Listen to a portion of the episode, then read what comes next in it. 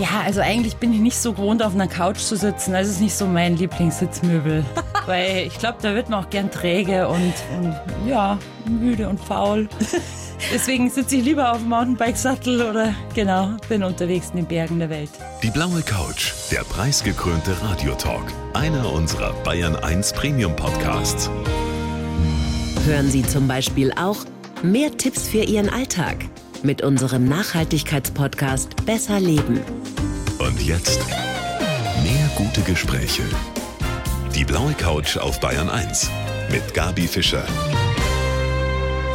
Mein Gast heute ist mehrfache Eiskletter-Weltmeisterin. Und ja, obwohl sie wahrscheinlich Hummeln im Hintern hat, so wie sie jetzt auch vor mir sitzt, bin ich sehr froh, dass sie heute hier bei mir sitzt. Herzlich willkommen, Ines Papert. Hallo, liebe Gabi. Ist das richtig mit den Hummeln im Hintern? Ja, also eigentlich bin ich nicht so gewohnt, auf einer Couch zu sitzen. Das ist nicht so mein Lieblingssitzmöbel. Weil ich glaube, da wird man auch gern träge und ja, müde und faul. Deswegen sitze ich lieber auf dem Mountainbike-Sattel oder genau, bin unterwegs in den Bergen der Welt. Und wenn man sich so die Fotos anschaut von all dem, was du so machst, da kriege ich schon Angst und denke mir, um Gottes Willen, aber Angst ist generell als Eiskletterin kein guter Berater, ne? Naja, ich glaube, man muss schon so einen gewissen Respekt vor den Bergen behalten haben. Aber natürlich, wenn mich die Angst lähmen würde oder, oder in Situationen bringen würde, die durch die Angst gefährlich werden, dann wäre sie völlig unnütz. Aber ich habe so viel gelernt in all meinen Jahren in den Bergen unterwegs zu sein, habe gelernt, Risiken einzuschätzen, zu kalkulieren, Oft weiß man es immer noch nicht so ganz genau. Also es gibt nach wie vor ein Restrisiko, aber man versucht es zu kalkulieren und einzuschätzen und da muss man lernen, auch Entscheidungen zu treffen. Und deswegen glaube ich, je länger man das macht, umso sicherer wird das Ganze auch. Also ich glaube, meine jungen Jahre waren die gefährlichsten. Da lernt man sich eben auch besonders kennen in solchen extremen Situationen. Eisklettern bedeutet ja, dass man sich immer im Schatten bewegt auch. Das bedeutet auch, du musst nicht nur mit den Bergen kalkulieren, sondern auch mit dieser, ja, vielleicht doch schwierigeren Geschichte, nämlich Eis und Kälte. Das ist unser oder mein ständiger Begleiter, ja. Das ist definitiv so. Aber ich bin ein Mensch, der eher sich lieber in der Kälte bewegt als in der Wärme. Also die große Sommerhitze ist so gar nicht meine Jahreszeit. Und dann muss man natürlich auch eine ganz besondere Ausrüstung haben. Man muss äh, entsprechend gekleidet sein natürlich und auf jedes Wetter auch vorbereitet sein, denn Wetterumsturz könnte auch zur Gefahr führen gell, für den Mensch, der sich gerade in dem Umfeld bewegt.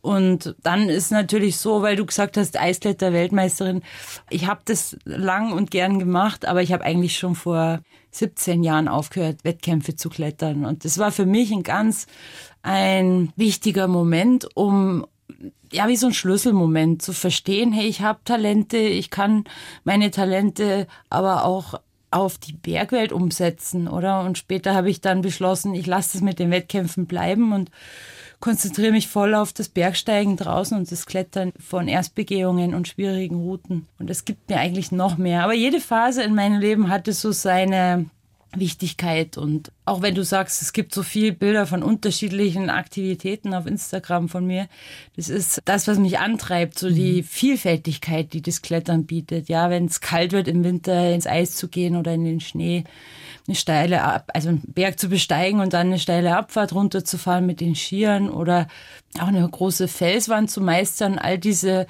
vielen verschiedenen Facetten des Kletterns. Wenn man die alle beherrscht, dann kann man sich, glaube ich, am Ende oder an irgendeinem Punkt als erfahrenen Bergsteiger bezeichnen. Mhm.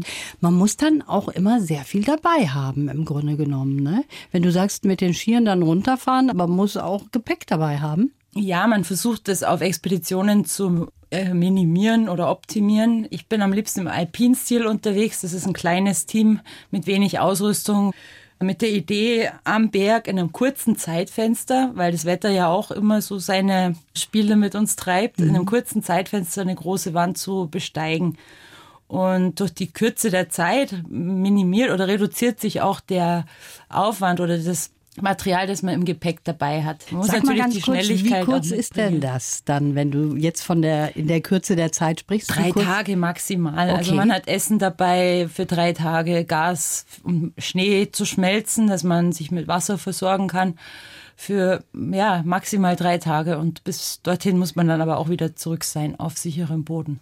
Du hast ja auch schon ganz verrückte Sachen gemacht, zum Beispiel in Island gefrorene Wasserfälle hochklettern.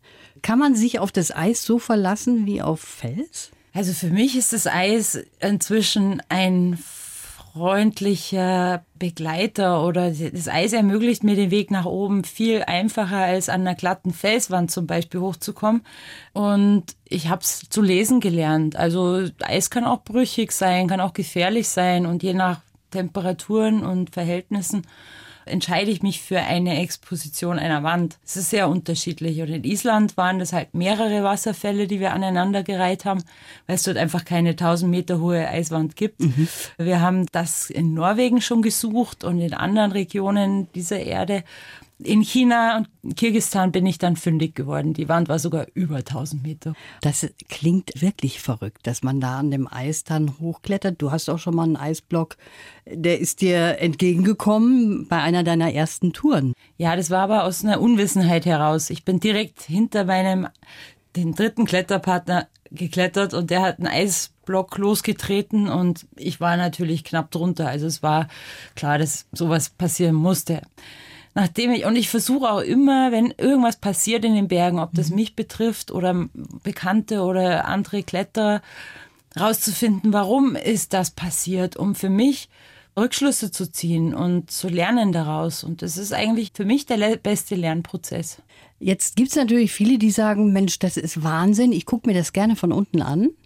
Aber selber machen würde ich das nie. Das wäre mir zu gefährlich. Ich hätte gar keine Traute. Ich hätte Angst davor. Was treibt dich da so an? Hm, ich bin vielleicht eher angstfrei aufgewachsen. Also meine Eltern haben uns früher schon mir, meiner Schwester, sehr viel Spielräume gegeben. Und dafür bin ich sehr dankbar im mhm. Nachhinein. Es braucht eine gewisse Überzeugungskraft. In jedem Fall. Und diese Überzeugungskraft, die vermisse ich manchmal bei anderen Frauen. So, dass sich zutrauen oder sie etwas zuzutrauen, und etwas an seinen Grenzen zu probieren oder umzusetzen. Und wenn es nicht gleich gelingt, auch dran zu bleiben und gegebenenfalls einen neuen Versuch zu wagen. Mhm. Auch mit der Möglichkeit, dass man wieder scheitert, aber vielleicht gelingt es dann im dritten Anlauf. Und das ist mir eigentlich am Kissi Alaska, an dieser ganz großen Eiswand, von der ich vorher erzählte, so gegangen. Wir waren zweimal auf Expedition an diesem Berg, waren erfolglos. Und ich habe mir echt überlegt, soll ich das Ganze ein drittes Mal angehen, weil es doch ein Riesenaufwand und eine große Reise und viel und lang weg von zu Hause. Und dann habe ich meinen jetzigen Mann kennengelernt, Luca Lindisch aus Slowenien, und habe gedacht, wenn mit irgendwem, dann mit ihm, weil mhm. ihm habe ich das zugetraut, dass wir gemeinsam das schaffen. Und ja, dann während der dritten Expedition ist uns das tatsächlich gelungen und das ja erfüllt dich dann noch mehr mit mit Freude, Energie und Stolz und so, als wenn du schnell erfolgreich bist, mhm. oder? Ich finde, je länger man auf etwas kämpfen muss, umso reicher wird man nachher belohnt mit diesen Glücksmomenten, die auch sehr lange anhalten. Wir haben eben auch vom Körperlichen gesprochen. Natürlich bist du durchtrainiert, fit wie ein Turnschuh, wie du da sitzt. Aber ich glaube, das Mentale muss auch stimmen. Da muss man schon auch mit sich im Reinen sein. Und kann man sich da auch trainieren? Ja, da gibt es ganz viele verschiedene Trainingsmethoden über Meditieren und solche Dinge. Ich selbst bin eher so ein praktischer Typ Mensch. Ich gehe die Dinge einfach an und wenn ich mich körperlich fit fühle, dann bin ich auch mental stark. Mhm. Also das ist für mich immer eine Grundvoraussetzung, dass ich dieser, dem Berg, dem ich gegenüberstehe, körperlich standhalten kann. Und dann weiß ich auch, ich habe die mentale Stärke. Aber es gibt natürlich auch Tage, in denen man sich nicht so unglaublich mutig fühlt und, und, und eher ja auch an schneller mal an Rückzug denkt. Und ich denke, es ist wichtig, dass man immer auf sein Körpergefühl, mhm. auf seine innere Stimme hört und nichts erzwingt. Das ist vielleicht so mein kleines Geheimnis. Bevor wir jetzt weitersprechen, habe ich jetzt einen Lebenslauf. Wie jeder Gast bekommst auch du einen von uns geschrieben für dich, wenn du den mal bitte vorliest. Mhm. Mein Name ist Ines Papert und ich liebe die Berge und das Eis. Mein Motto, wer sich nicht wehrt, endet am Herd. Geprägt haben mich die tolerante Art meines Vaters, die größten Felsnasen und Eiswasserfälle der Welt und meine Lust auf Neuland. Schon als Kind war mir klar, dass ich reisen will. Als junge Frau fand ich im Berchtesgaden meinen Weg in die Bergwelt. Heute will ich die Menschen inspirieren, ihren ganz eigenen Weg zu finden. Denn genau wie in der steilen Felswand gilt auch im Leben, das Positive erkennen und nach vorne zu schauen. Und bist damit einverstanden? Absolut. Ich Absolut? bin, glaube ich, ein sehr positiv vorausschauender Mensch. Ich schaue nicht so sehr in die Vergangenheit. Mich beschäftigen Dinge, aber ich wühle da nicht drin rum, sondern versuche auch die freundlichen und positiven Dinge, die jetzt auch in der Pandemie oder durch die Pandemie nicht so einfach waren zu erkennen, aber die im Blick zu behalten und an, mich an denen hochzuziehen. Mich nicht von negativen Gedanken runterziehen zu lassen. Das ist schön, wie du das so sagst. Du hast jetzt den schönen Satz auch vorgelesen, wer sich nicht wehrt, landet am Herd. Wie ist der gemeint? Naja, zunächst, als ich vor über 20 Jahren nach Berchtesgaden gekommen bin, als junges Mädel aus Sachsen, da habe ich sofort gemerkt, hey, die Rollenverteilung hier ist ganz anders. Früher im Osten mussten beide Elternteile arbeiten, Vollzeit. Wir Kinder waren bald auf uns selbst gestellt und wurden dadurch auch schnell selbstständig, sage ich mal. Und in Bayern ist es eigentlich so, dass die Frau für die Kinder und für den Haushalt zuständig ist und der Mann seine Freiräume hat, arbeiten geht, aber auch viel mehr Freiräume im privaten Leben. Mhm. Und das fand ich ungerecht. Ich habe gefunden, hey, da gehört mal ein bisschen ja wachgerüttelt und gezeigt, dass es nicht immer so sein muss. Aber die Frauen wollen das auch gern oft so. Mhm. Wenn sie es so wollen, ist ja wunderbar. Ist völlig okay. Aber wenn nicht, dann ja. sollen sie ruhig mal auch sich wehren. Ne? Das steckt wahrscheinlich in diesem Satz drin. Genau. Und ich habe selbst mit Mitte 20 ein Kind bekommen. Der Emanuel ist jetzt schon erwachsen, aber für mich war noch nicht der Moment gekommen, wo ich sagen wollte, meine Hauptaufgabe besteht jetzt darin, eine gute Mutter zu sein und einen guten Tip-Top-Haushalt zu führen. Also dafür war ich viel zu abenteuerlustig und viel zu habe viel zu viel gebrannt für die Berge der Welt. Mhm. Wie hast du das dann gemacht mit deinem Sohn? Ich meine, das ist ja auch schwierig, weil du ja auch, sagen wir mal, längere Zeit von zu Hause auch weg gewesen bist. Ja, er war eigentlich ein Grund dafür, dass ich mich bald für die Weltcups entschieden hatte, für die ähm, Wettkämpfe im Eisklettern, weil da konnte ich den Manu mitnehmen. Als Baby während der Isolation, also die halbe Stunde vor Finale, durfte ich ihn mitnehmen als einzigsten Außenseiter. Konnte ja noch nicht sprechen. Ja, und während ich geklettert bin, hat einer meiner befreundeten Kletterkollegen in der Isolation auf mein Baby aufgepasst und Oft war aber auch die Oma Christa dabei, hat uns begleitet und die hat sich dann auch später auch mal über zwei, drei Wochen um den Manu gekümmert und ich wusste, ich muss mich nicht sorgen, was mhm. ist mit meinem Kind, er war gut aufgehoben und in den vielen Wochen zwischen diesen kurzen Reisen, die ich dann auch in seiner Kindheit schon gemacht habe, konnten wir sehr viel Zeit auch gemeinsam in den Bergen verbringen. Also er war in jungen Jahren schon in Kanada, in Amerika, in Spanien, aber auch in Kirgistan beispielsweise, in, in einem ärmeren Land, weil ich ihm einfach auch erfahren lassen wollte, wie das Leben dort ist und dass mhm. es nicht selbstverständlich ist, wie wir leben. Unser Leben ist eigentlich schon eins der Begünstigten auf dieser Welt. Also nicht nur du hast die ganze Welt gesehen, sondern auch dein Sohn im Zuge dessen. Genau, der hat tatsächlich nach dem Abitur gesagt, also Mama, auf Weltreise gehe ich definitiv nicht, weil da war ich schon. Aber das war nicht so, dass du auch gesagt hast, es kann was passieren bei dem, was ich tue. Das ist ja nicht so, wie wenn man jetzt in der Bäckerei arbeitet und abends auch wieder wohlbehalten zurückkommt. Man kann damit rechnen zumindest, dass man wohlbehalten ist, sondern es hätte ja auch was passieren können. Das hat dich im Kopf nicht irgendwie eingeschränkt, dass du gesagt hast, Mensch, ich muss auch daran denken, dass ich Mutter bin? Also das war immer Teil von meiner Überlegungen schon bei der Wahl meiner Projekte, meiner Berge, die ich besteigen wollte. Und wenn ein Berg mir objektiv zu gefährlich erschien, dann habe ich den gar nicht probiert. Also ich kreiere die Ideen selber, die Berge, die Routen, die ich besteigen möchte, sind völlig in meinem eigenen Kopf entstanden. Und deswegen habe ich auch die Verantwortung für mich und mein Team, so sehe ich das und natürlich für meinen Sohn. Und deswegen habe ich wirklich riskante Unternehmungen von Haus aus in seinen jungen Jahren sowieso, aber dadurch auch grundsätzlich immer versucht zu vermeiden und einen großen Bogen drum zu machen. Du hast jetzt schon öfters von deinem Team gesprochen. Mhm. Und das ist ja klar, dass du nicht alleine hochsteigst, sondern im Team. Und das ist ja was ganz Besonderes, weil man sich auch aufeinander verlassen muss, weil man auch gleich ticken muss irgendwo, wenn mhm. man etwas erreichen will. Mhm. Was sind das für Menschen? Sind das schon Freunde? Kann man die als Freunde bezeichnen? Definitiv. Also es ist wahrscheinlich nicht so wie jetzt in den meisten Fällen im beruflichen Alltag, dass Teams will zusammengemixt werden, sondern wir finden uns und finden uns über die Chemie, die stimmen muss. Einfach, das muss vom ersten Moment an stimmen. Und die Einstellung ist sehr wichtig, auch die Einstellung gegenüber Gefahr, Risiko und Motivation.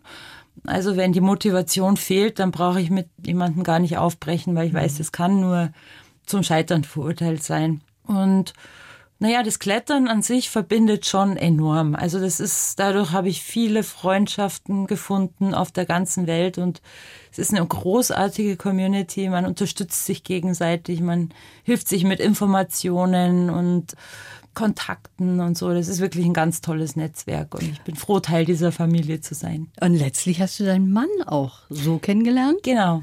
Also Luca war mir natürlich besonders sympathisch. Ach was.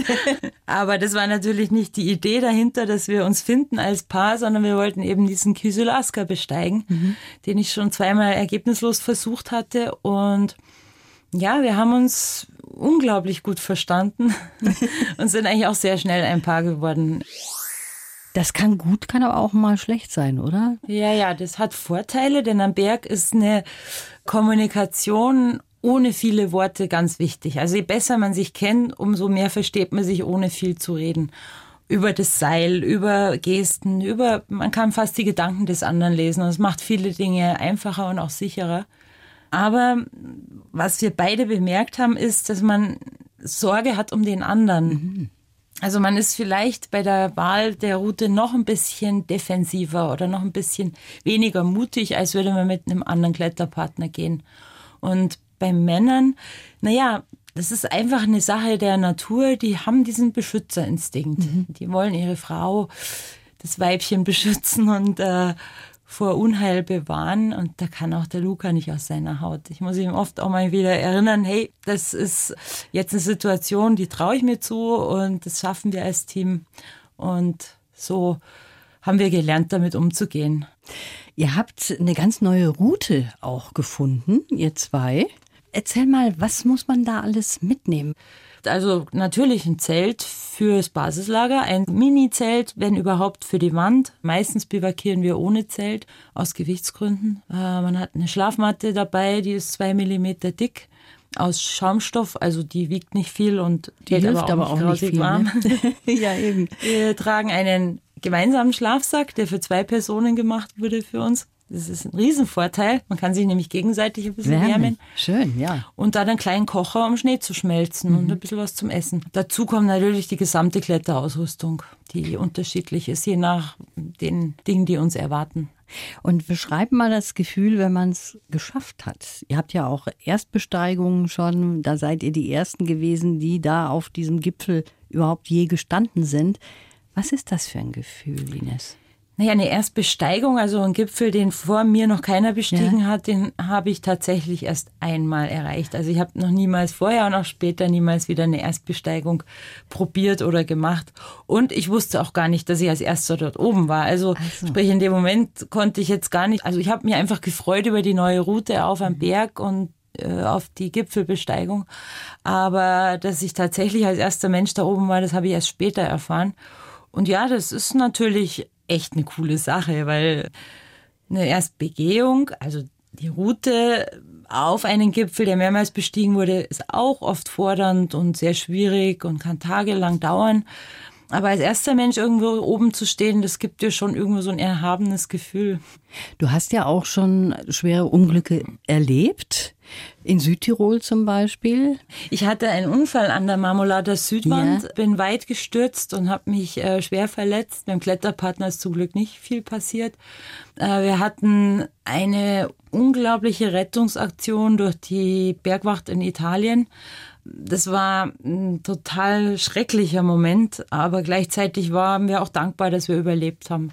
Was ist denn da passiert? Also der Emanuel, mein Sohn, mhm. war damals sechs und ich hatte keinen Babysitter. Ich wusste aber, hey, die Wand würde ich sau gern klettern. Mhm. Und dann habe ich dem Manu das gesagt und habe gesagt, pass auf, äh, Freunde von uns passen jetzt auf dich auf für die nächsten drei Tage. Und dann hat er das erste Mal in seinem Leben als dieser kleine Zwerg gesagt, nein, Mama, ich will das nicht, fahr nicht in die Dolomiten. Dolomiten konnte er nicht aussprechen. Ja. Kam auch eine Träne gekullert und so. Und ich, jetzt im Nachhinein muss ich sagen, ich war eigentlich so herzlos oder so motiviert, getrieben von dieser Idee und habe gesagt, nee, nee, das passt schon. Ich bin ja in ein paar Tagen zurück. So, okay. zack, weg war ich. Kind gut aufgehoben. Und äh, ja, ich wusste, ich muss schnell sein, weil mein Kind auf mich wartet. Auch das Wetter war nicht so brillant am Ende gemeldet wie gedacht. Und wir waren in Eile. Wir wollten die Wand in kurzer Zeit durchsteigen, um das Wetterfenster zu nutzen und es auszutricksen. Mhm. Aber es hat nicht geklappt, denn gleich in der Früh ist mir diese riesengroße Schuppe ausgebrochen unter den Händen und mit mir ja 20 Meter zurückgestürzt. Und dann war der Tag ziemlich bald zu Ende und die Tour beendet. Ich bin nie wieder an diesen Berg gereist. Ich glaube, ich werde es auch nie wieder. Aber es war vielleicht tatsächlich so auch die innere Einstellung, dass du im unguten oder in einer komischen Situation von deinem Sohn gegangen und gestartet bist. Ja, das war im Nachhinein hätte ich meiner inneren Stimme und vor allem seiner Stimme folgen ja. sollen und äh, nicht gehen, beziehungsweise zu einem anderen Zeitpunkt. Also es kommt aber auch schon mal vor, dass ihr aufgebt im Team und sagt, nee, das ist jetzt nicht mehr möglich, das Wetter kommt zu schnell, das schlechte seither, Wetter oder so. Seither viel öfter. Also das war für mich eine ganz klare Lehre und meine Ärzte haben damals gesagt, ich werde nie wieder meinen Beruf als Kletterin und Bergsteigerin ausüben können. Also meine Verletzungen waren so schwer und ich war 31 und habe äh, ja, für mich ist eine Welt zusammengebrochen. Es mhm. war mein Leben, mein, mein der ganze Lebensinhalt steckt da drin. Und ich habe gekämpft wie blöd und trainiert wie blöd und war ein halbes Jahr später wieder im Weltcup erfolgreich. Ich habe mir gedacht, so, das ist jetzt mein letzter Weltcup, den will ich gewinnen, von vorn bis hinten und dann gehe ich wieder in die Berge zurück. Und genauso ist es auch passiert. Ähm, meine Verletzungen sind verheilt. Ich habe entgegen aller Prognosen meinen Beruf fortsetzen können, eigentlich erst richtig anfangen können.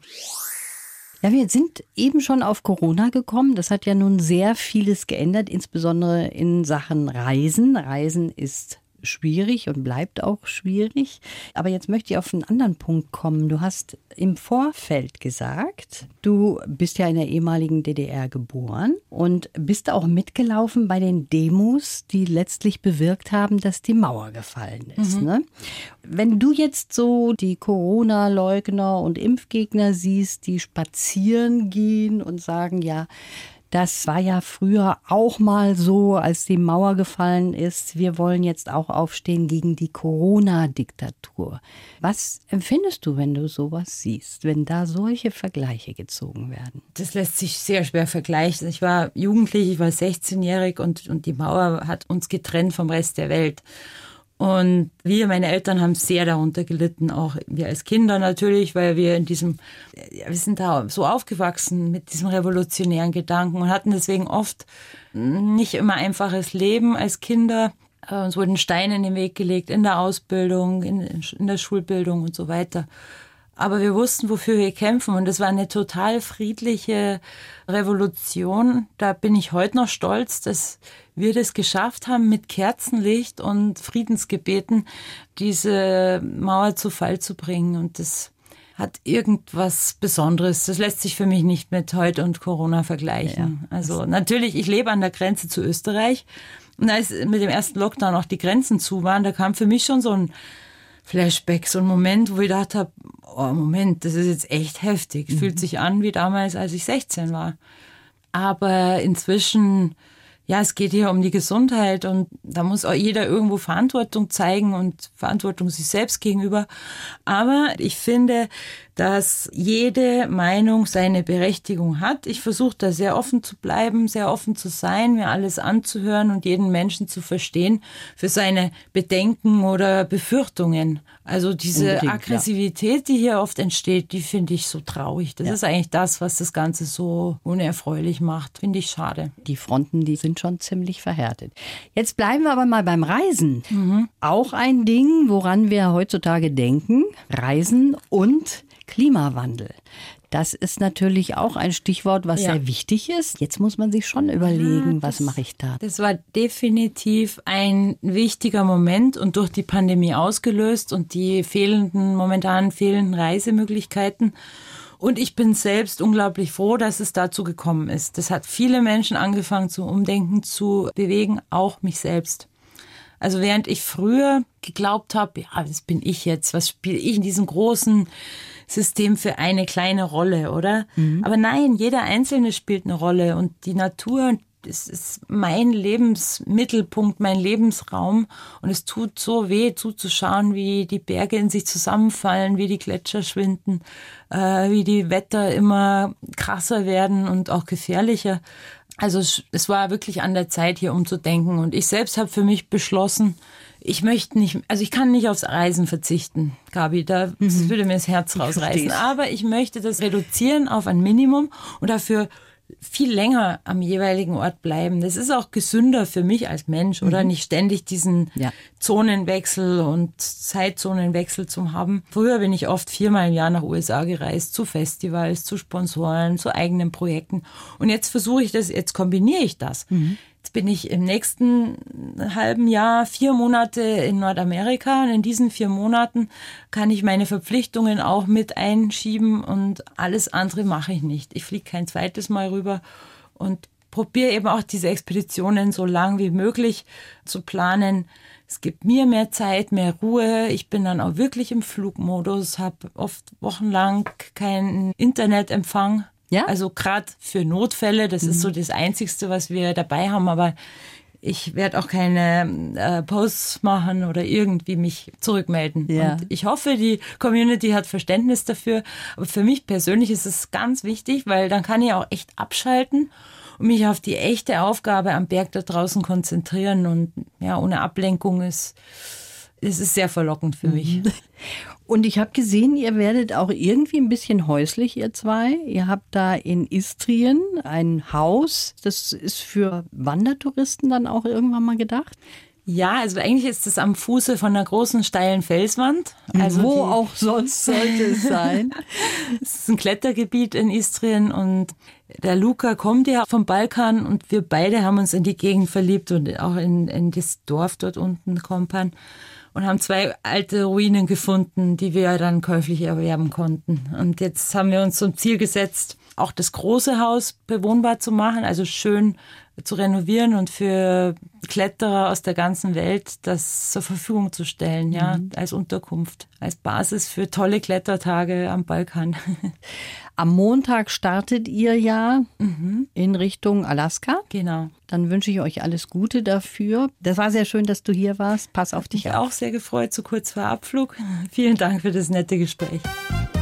Die Bayern 1 Premium Podcasts. Zu jeder Zeit, an jedem Ort. In der ARD Audiothek und auf bayern1.de. Bayern 1 gehört ins Leben.